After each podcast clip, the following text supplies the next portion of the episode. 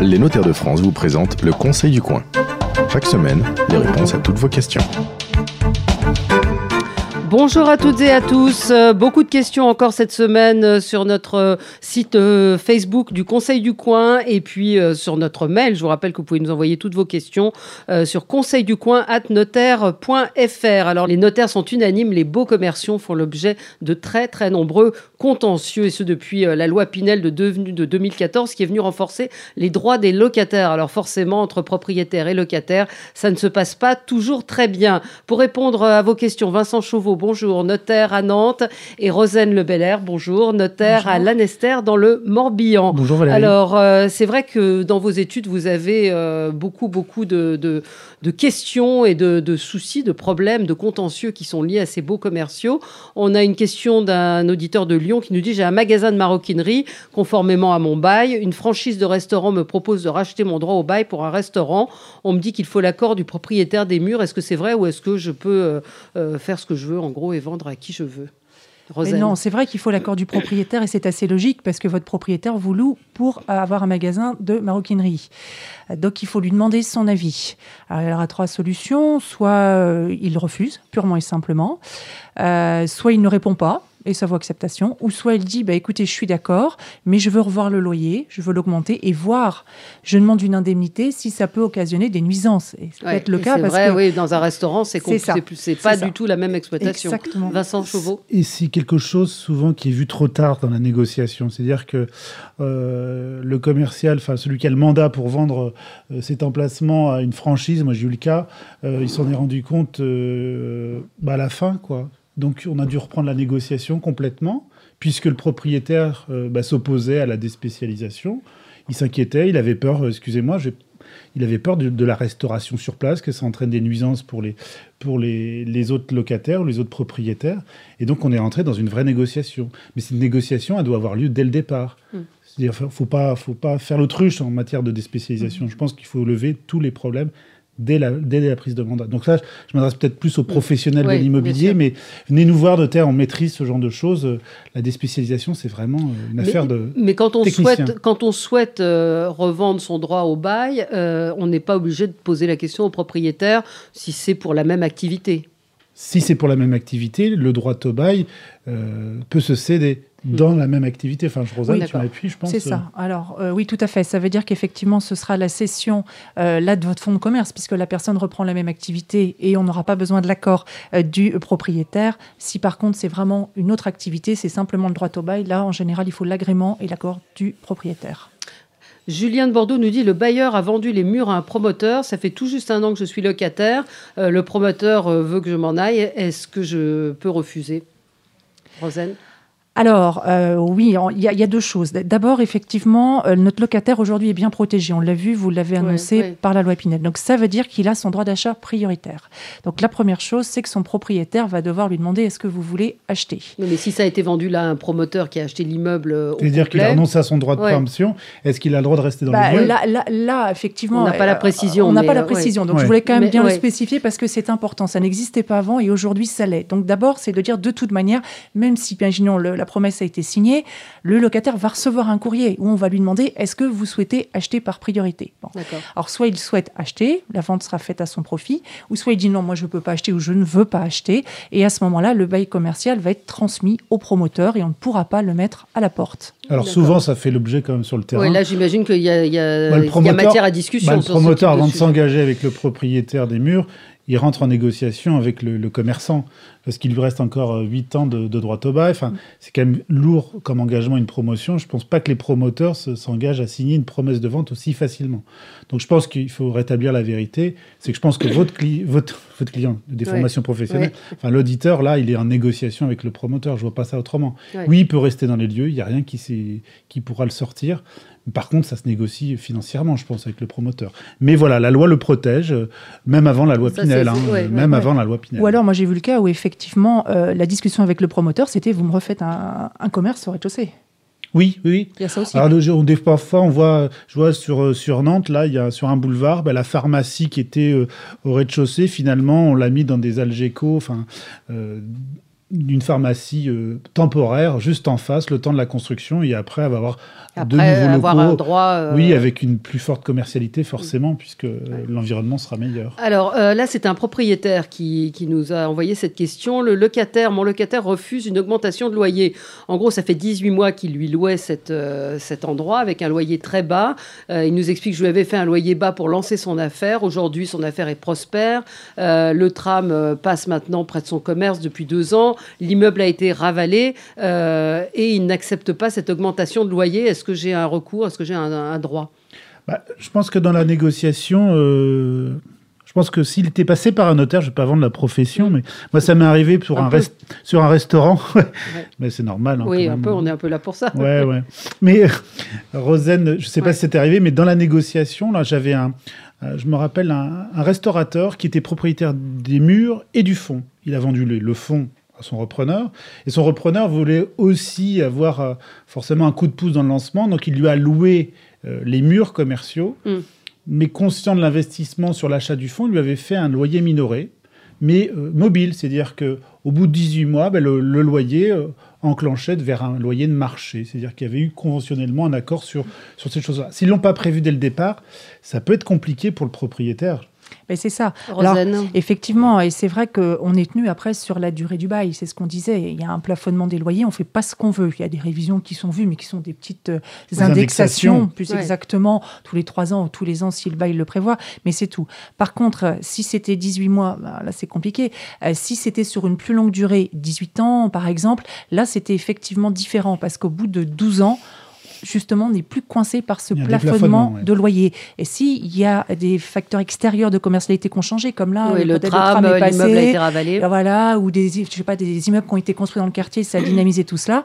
Là, il peut y avoir une rediscussion effectivement de ce Mais loyer. c'est souvent ça se termine au tribunal parce que il faut des références de quartiers équivalentes. Enfin, aujourd'hui quand même la négociation des loyers. Je, je préviens Mm. bien les propriétaires, c'est plutôt à la baisse. C'est-à-dire que Ah moi, ouais. j'ai vu des tas de, de, Ouais. de volonté de revaloriser le bail commercial, le loyer, et finalement, euh, ça s'est retrouvé euh, à se retourner contre eux. Donc, il faut faire attention sur la commercialité. La commercialité s'est beaucoup déplacée en province. Je vois dans les centres commerciaux et dans les centres euh, urbains, ça devient de plus en plus complexe. Maurice de Rosporden, je connais bien cet endroit. Il y a un notaire à mettre- Oui, Rosporden, absolument.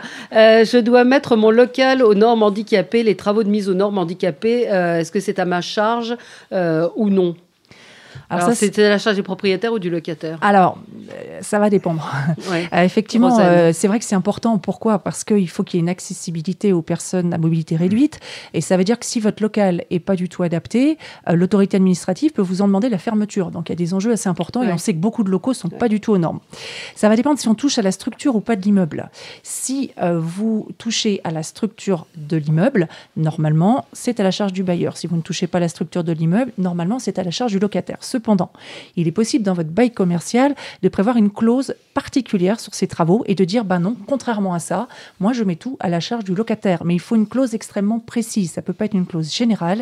Et il faut qu'on dise ces travaux euh, de euh, comment euh, De remise aux normes normes. sont expressément à la charge Oui, du il y a eu Il n'y locataire. a pas de règle très claire. Il y a, en fait. il y a- en fait, il y a eu Enfin, beaucoup de contentieux oui. parce que ces normes-là sont venues euh, euh, s'imposer à des baux commerciaux en cours et la norme d'accessibilité handicapée n'était pas prévue dans les baux originaires. Donc il y a eu beaucoup de, de négociations entre bailleurs et, et locataires sur qui prend en charge ces travaux. Je crois qu'aujourd'hui, maintenant, la loi Pinal est, est claire. Il faut un tableau de répartition qui Ouais. prend quoi à sa charge? Euh, Valérie d'Angers nous dit à la tranche sur mer, j'ai trouvé un local pour faire la saison. Le bailleur me demande les 4 mois de loyer direct en entrant. Si je refuse, il ne veut pas me louer le local. Alors ça, on avait vu le cas sur des sur des, des propriétaires qui demandent à des locataires deux mois de loyer. C'est à peu près la même chose, non? Non, c'est pas du tout la non, même pas du tout. Bon, Et, et sauf que là, en plus, c'est légal. C'est-à-dire, Ah. effectivement, comme c'est une, une location saisonnière, Saisonnière. c'est en fonction de la saison touristique. Hein, c'est 3-6 mois en général. Donc là, on est à 4 mois, c'est parfait, c'est légal. Et effectivement, pour un peu protéger le propriétaire, puisque c'est quand même des activités qui ne vont pas durer dans le temps, la loi autorise à demander tous les loyers au départ. Donc après, si l'auditeur veut vraiment son local, euh, Ouais. je En pense fait, qu'il c'est va la falloir garantie c'est la loi, c'est même pas si elle le veut, c'est la loi. Ouais, parce que parfois ouais. il y a des activités qui durent pas plus d'une saison, parce qu'économiquement c'est pas viable. Donc souvent, euh, moi j'en ai vu sur la faute sur mer, la tranche sur mer, je vois bien cette rue là. Et en fait, euh, bah, c'est. il- Ouais, faut le- tout payer d'un coup. Bah, d'un coup, il- tout le monde est. ouais. Alors, c'est pas Faut- faut obligatoire, hein. Non. c'est possible. C'est la pour ça que né- je c'est vous la dis, hein. c'est possible. de la négo. Mais c'est Mm. pas obligatoire. Mm. Mais c'est possible. La loi prévoit qu'on peut le faire. D'accord. On Euh, n'interdit pas en tout cas. Henri de Toulouse nous dit Je suis bijoutier, j'ai trouvé un acheteur pour me succéder. L'agent immobilier me dit qu'il vaut mieux que je cède mon droit au bail que le fonds de commerce à mon successeur. Selon lui, c'est plus rapide. Euh, Qu'en pensez-vous? Alors, quelle est la différence entre le droit au bail et le, fonds de commerce? Madame Loyal va répondre. Oui. Alors, oui, c'est différent. Donc, euh, le conseil de l'agent immobilier, c'est catastrophique. faut surtout pas écouter ça. Alors c'est Pourquoi pas l'agent immobilier qui est catastrophique, je pense que c'est par méconnaissance. C'est le conseil. Le conseil. C'est le d'accord. conseil donné. Oui. Euh, pourquoi? Parce qu'effectivement, euh, quand vous cédez une activité qui est la même que la vôtre, vous cédez un fonds de commerce, puisque Ouais. la clientèle va être transmise. Et quand, par contre, vous cédez à quelqu'un qui fait autre chose, vous cédez un emplacement, le droit de travailler là, et ça, c'est du droit au bail. Donc, c'est pas pareil. Et pourquoi je vous dis que c'est catastrophique? Parce que si vous essayez, effectivement, pour des questions de facilité, de qualifier de droit au bail, Et tu pourrais dire au moins la facilité, entre, parce que je pense Ouais, qu'il y a une je- vraie je- souplesse dans le droit au bail. ouais. Voilà. Et cette, euh, cette requalification pourrait être contestée par le propriétaire, par des salariés, par des créanciers. Donc, il faut faire attention. Pourquoi on dit que c'est plus facile le droit au bail? Puisque quand on cède un fonds de commerce, Mm. on a tout un tas de formalités à faire et pour garantir l'acquéreur, le prix de cession est bloqué pendant cinq mois et demi. Le droit au bail, c'est beaucoup plus fluide, moins d'autorisation à obtenir et on peut avoir son prix tout de suite. Mm. Bah, Mais C'est-à-dire dans que le le vendeur, cas, il, oui. repart avec son argent dans la session de droit au bail. Ouais, Il peut ça. réinvestir automatiquement. Dans une session de fonds de commerce, on bloque le prix parce qu'on annonce dans, par voie légale hein, euh, la cession du fonds. Les créanciers peuvent venir faire leurs oppositions et, et c'est ça qui, Mais qui est dans- contraignant. dans et le même l'administration fiscale dans le- nous pousse dans, Dans des le cas d'un bail qui est euh, d'un loyer très faible, on n'a pas intérêt quand même à, à céder le droit au bail avec euh, qui sera du coup beaucoup plus élevé que, euh, que celui d'un fonds de commerce. En fait, le droit au bail, c'est un élément du fonds de commerce. C'est souvent la plus grosse valorisation. C'est pour ça. ça. que le bail commercial, je pense que c'est c'est l'élément primordial quand on se lance dans son affaire. Parce que souvent, quand l'activité, moi j'ai le cas d'un bijoutier, je, ça, ça me Mm. fait penser à ça, qui avait déposé le bilan. Et puis il me dit, mais qu'est-ce qui me reste? Ben, Je lui dis, votre droit au bail. Mais Ouais. dépêchez-vous à le vendre parce qu'il va perdre de sa valeur, de sa de- commercialité. Alors dans les petites, dans les petites bourgades, ça peut voir 5-10 000 euros. Euh, avenue des Champs-Élysées, un droit au bail, euh, c'est plusieurs, plusieurs centaines de milliers d'euros, voire des millions. Ouais. Et dans Voilà. ce cas-là, du coup, euh, on a quand même intérêt à, à faire ça, à, à céder le droit au bail. Alors, on cède le droit Ouais. au bail quand on ne cède pas un successeur. D'accord. Là, c'est un, c'est quoi C'est un bijoutier qui vend un Ouais, bijoutier. C'est un hein. bijoutier. Donc là, c'est un fonds de commerce. c'est un fonds de commerce C'est un fonds de commerce. Alors, autre question, j'ai signé un bail commercial pour 9 ans, ça fait 7 ans que j'y suis, mais euh, je me plais pas, enfin j'ai envie de changer, d'après ce que nous dit euh, cet auditeur. Euh, je veux un autre emplacement, est-ce que je dois payer les deux dernières années de loyer à mon bailleur? Quand on a un contrat de 9 ans, est-ce qu'on peut y mettre fin avant? Ben, vous venez de le dire, on a un Ouais. contrat de 9 ans, donc on a un contrat de 9 ans. Alors c'est vrai que le bail commercial permet au locataire tous les 3 ans, effectivement, de donner congé et de partir. Mais une fois que vous êtes rentré dans la période des 3 ans, vous êtes coincé jusqu'à la fin des 3 ans. Donc effectivement, malheureusement, il va falloir qu'il règle ces deux années de loyer. Alors, D'accord. Peut pas quitter, Oui, euh, je- peut pas je- quitter avant. Vincent Je confirme. D'accord. Euh, Éléonore euh, nous dit on me demande de payer la taxe foncière liée au local que je loue. Euh, Est-ce que ce n'est pas au propriétaire des murs de payer la taxe foncière? Alors, le redevable légal vis-à-vis de l'administration fiscale, effectivement, c'est le Le propriétaire. propriétaire. hein. Cependant, dans énormément de baux que l'on a, la taxe foncière est reportée sur la tête du locataire. Donc, si ça a été le cas dans le bail signé, c'est au locataire de, de Il rembourser. faut bien, faut bien demander le, le montant de la taxe foncière lors de la négociation du, du bail commercial. Parce que sur, euh, sur des emplacements, c'est pas, c'est pas anodin. hein. C'est- Et ça et- peut être l'équivalent de deux loyers. hein, Et là, et là pour le, supplémentaires. encore une fois, le notaire euh, apporte un conseil euh, sur, sur, ce, sur cette question-là. En Ça fait partie des questions qu'on vous pose. Le notaire, il est, c'est tout sauf un avocat. Ouais. Le, le notaire, il est là pour l'équilibre du contrat. Donc, quand on vient chercher un notaire pour signer un bail commercial, j'ai beau être le notaire du propriétaire, j'informerai le, notaire du- le locataire. Et j'ai pas besoin d'avoir un confrère pour protéger les intérêts du, du locataire. S'il veut en prendre un, tant mieux, parce que ça peut le rassurer dans sa relation juridique. Mais nous, le notaire, on est là pour équilibrer. Et on signe les contrats. Donc, on n'a pas intérêt de rentrer dans des choses abusives ou, ou comment dire, léonine ou lésonine. Léonin. Ouais. Léonin, voilà. Oui, Ah, ça. Merci Non, pour le français, Valérie. Donc, sincèrement, voilà, c'est l'équilibre, la paix du contrat, la sécurité du contrat. C'est vraiment notre métier de notaire.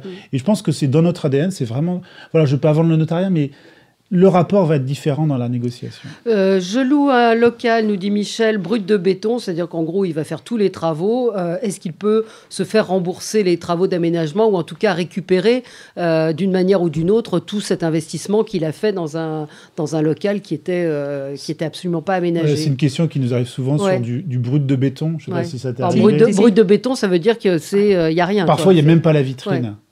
Euh, Et, donc, dans ce cas-là, euh, effectivement, il va y avoir un gros investissement de bah, la part. Ils vont carreler, ils vont mettre des cloisons, ils vont mettre l'électricité en place. Donc, est-ce qu'il y a moyen de le valoriser? Non. Enfin, je sais pas ce que tu.